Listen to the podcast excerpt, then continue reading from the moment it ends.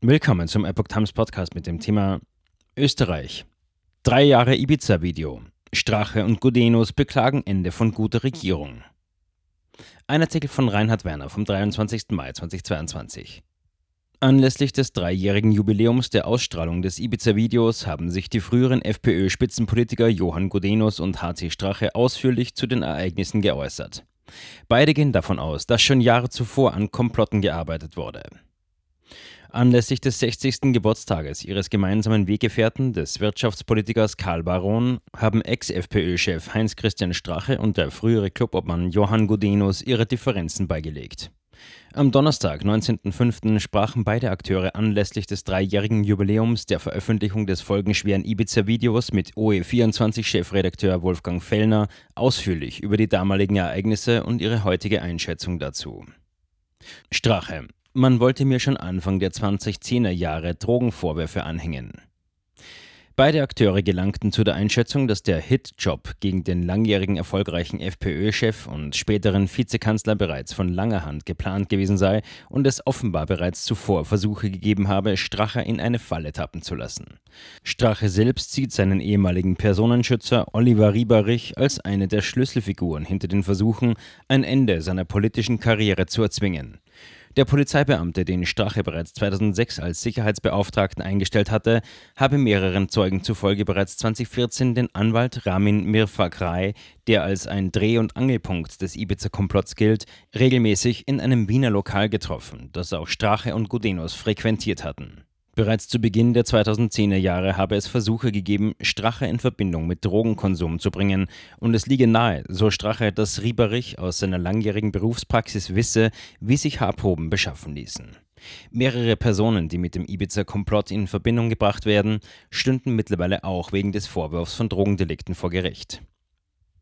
Zweifelhafte Spesenrechnungen ebenfalls untergeschoben? Die Ibiza-Falle, so mutmaßten beide Akteure, sei geplant worden, nachdem der Versuch, Strache Drogenvorwürfe anzuhängen, misslungen sei.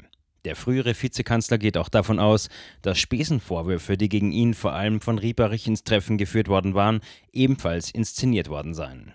So seien ihm bereits Jahre vor den Ibiza-Aufnahmen Rechnungen über zweifelhafte Ausgaben auf dem Schreibtisch einer Mitarbeiterin aufgefallen. Allerdings sei ihm versichert worden, dass diese den Nationalratsclub und nicht ihn selbst betreffen, weshalb er der Angelegenheit nicht mehr weiter nachgegangen sei. Umgang mit Ibiza hat Vertrauen in die Politik zerstört. Gudenus äußerte, Sinn und Ziel von Ibiza sei es gewesen, eine gute und erfolgreiche Regierung zu stürzen, deren inhaltliche Weichenstellungen von bis zu 70 Prozent der Bevölkerung gebilligt worden seien.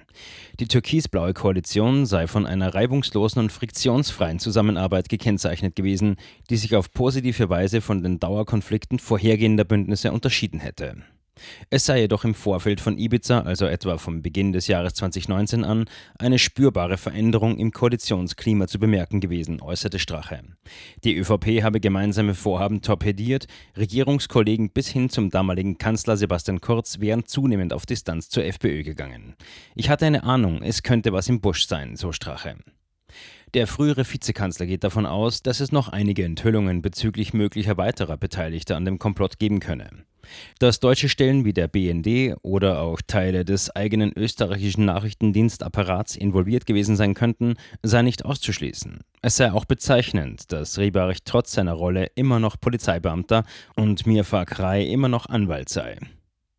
Die Konsequenz von Ibiza sei, dass das Vertrauen in die Politik Schaden genommen habe, zumal Versprechen von Seiten des Koalitionspartners und auch der FPÖ hinsichtlich des Umgangs mit der Veröffentlichung nicht eingehalten worden seien. Es sei zudem ein Fehler gewesen, so Strache den Bitten der FPÖ-Spitze nachzugeben, das direkt erworbene Mandat im EU-Parlament nicht anzunehmen. Am Ende habe Kurz, so Strache, das Karma eingeholt. Mit Blick auf sein eigenes beschlagnahmtes Handy fügte der frühere FPÖ-Chef hinzu, bei mir wurden keine Chats mit Beschimpfungen gefunden.